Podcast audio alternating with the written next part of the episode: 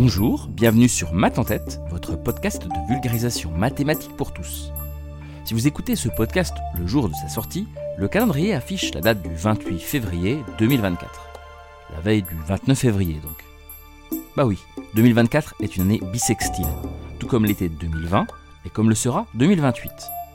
Mais les années bissextiles ne se produisent pas systématiquement tous les 4 ans. Oui oui, vous m'avez bien entendu. Et ça, il faut qu'on en parle. Je ne vous apprends rien, nos années standards ou communes comptent 365 jours et nos années bissextiles 366. Le jour supplémentaire, le 29 février, est placé après le dernier jour de ce mois qui compte habituellement 28 jours dans le calendrier grégorien. Déjà, ça n'a pas toujours été le cas. Hein. Au départ, on dédoublait plutôt le 23 février, six jours avant les calendes du dieu de la guerre Mars.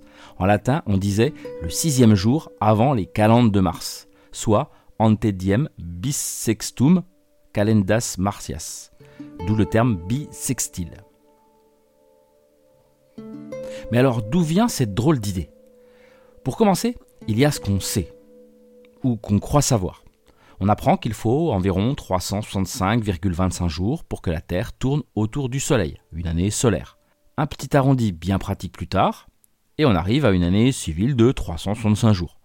Pour compenser le jour partiel manquant, bon, ça paraît assez évident de rajouter un jour tous les 4 ans pour combler le 0,25 jours. On compense donc en ajoutant un jour à notre calendrier tous les 4 ans. C'est la fameuse année bissextile. Sauf que. Ben, sauf que tout est dans le environ 365,25 jours. Un peu de précision, que diable? La révolution de la Terre autour du Soleil s'effectue en 365,2422 jours, soit 365 jours, 5 heures, 48 minutes et 46 secondes. C'est ce qu'on appelle une année tropicale.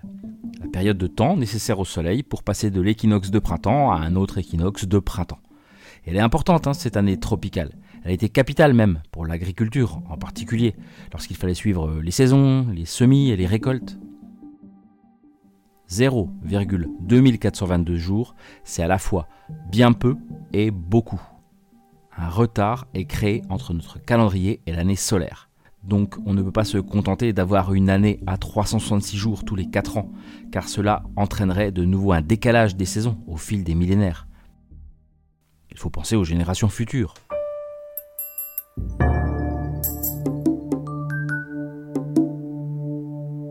Historiquement, on peut diviser notre histoire en deux temps.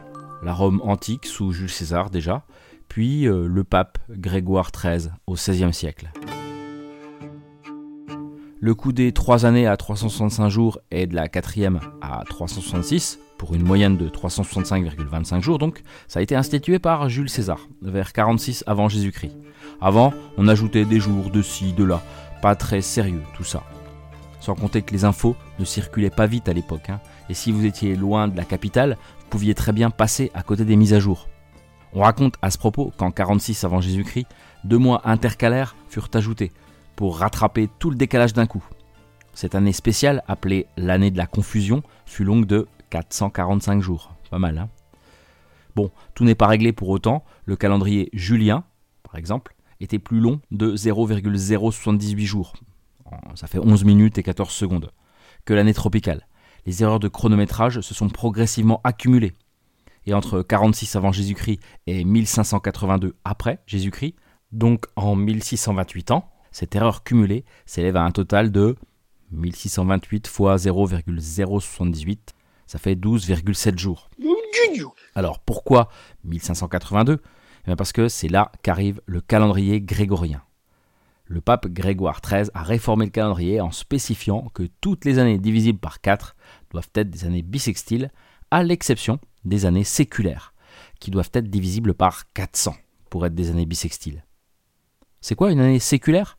Eh ben, C'est une année dont le millésime se termine par deux zéros, comme 1900, 2000, 2100, 2200. Juste pour illustrer, avec des années autour de nous, la dernière année séculaire bissextile a été 2000, parce que 2000 divisé par 400, ça fait 5. Et la prochaine, eh ben, ce sera 2400, parce que 2400 divisé par 400, ça fait 6. Par contre, les années séculaires 2100, 2200 et 2300 ne seront pas bissextiles, car elles ne sont pas divisibles par 400.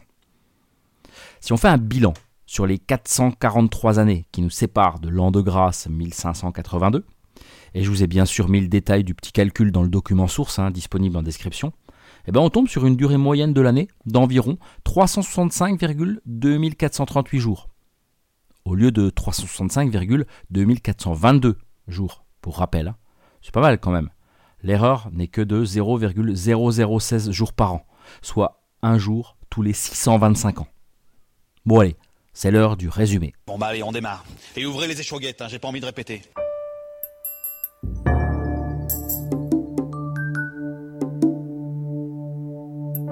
Résumé donc. Pour qu'une année soit bissextile, il faut qu'elle respecte l'une des deux conditions suivantes. Pour les années non séculaires, il faut qu'elle soit divisible par 4. Et donc non divisible par 100, parce que non séculaire. Et pour les années séculaires, il faut qu'elle soit divisible par 400. Conclusion, il est juste de dire que les années bissextiles n'ont donc pas forcément lieu tous les 4 ans. Ouais, c'est pas faux. Ok, presque, mais quand même. Exemple, 1924 était bissextile, parce que divisible par 4. 1996 étant bissextile pour les mêmes raisons. L'an 2000 l'a été également, car en tant qu'année séculaire, elle est également divisible par 400. En revanche, 2996 sera une année bissextile. Donc on aurait pu penser que l'an 3000, 4 ans plus tard, le serait aussi. Mais non, car 3000, année séculaire, n'est pas divisible par 400. Et si vous pensiez que la Terre est la seule planète concernée par cette bizarrerie, eh bien pas du tout. Hein. Au contraire même, les années bissextiles surviennent en raison de l'alignement imparfait entre l'orbite d'une planète autour du Soleil, ce qu'on appelle année, et sa rotation sur son axe, ce qu'on appelle jour. Et ce phénomène est observé dans la plupart des autres planètes de notre système solaire. Prenons notre voisine Mars par exemple. Elle compte plus d'années bissextiles que d'années régulières. Sur une décennie, 4 années seulement comporteraient 668 jours martiens, tandis que 6 seraient bissextiles à 669. Donc euh, il y a largement pire que nous en fait. Hein. Ben voilà. Et au passage, avec un jour d'avance, joyeux anniversaire à Khaled ou à Gérard Darmon, qui sont nés un 29 février. Bah oui, ça arrive. Hein. Peut-être également à vous d'ailleurs. Et si c'est le cas, sachez qu'on vous attend à Anthony, une ville du Texas aux États-Unis, qui s'est autoproclamée capitale mondiale de l'année bissextile et des individus nés le 29 février. Chaque année bissextile, la ville organise un grand festival fin février, attirant des participants venant des quatre coins du globe. Donc euh, à bon entendeur.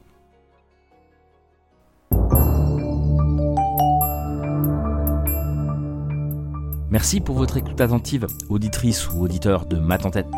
Merci d'être là pour les plus fidèles et bienvenue aux nouvelles oreilles qui nous rejoignent ici et ne cessent de faire grandir cette petite communauté. N'hésitez pas à parler du podcast autour de vous pour continuer à le faire pousser, à le flatter dans les algorithmes de recommandation et en commentant, partageant, évaluant positivement.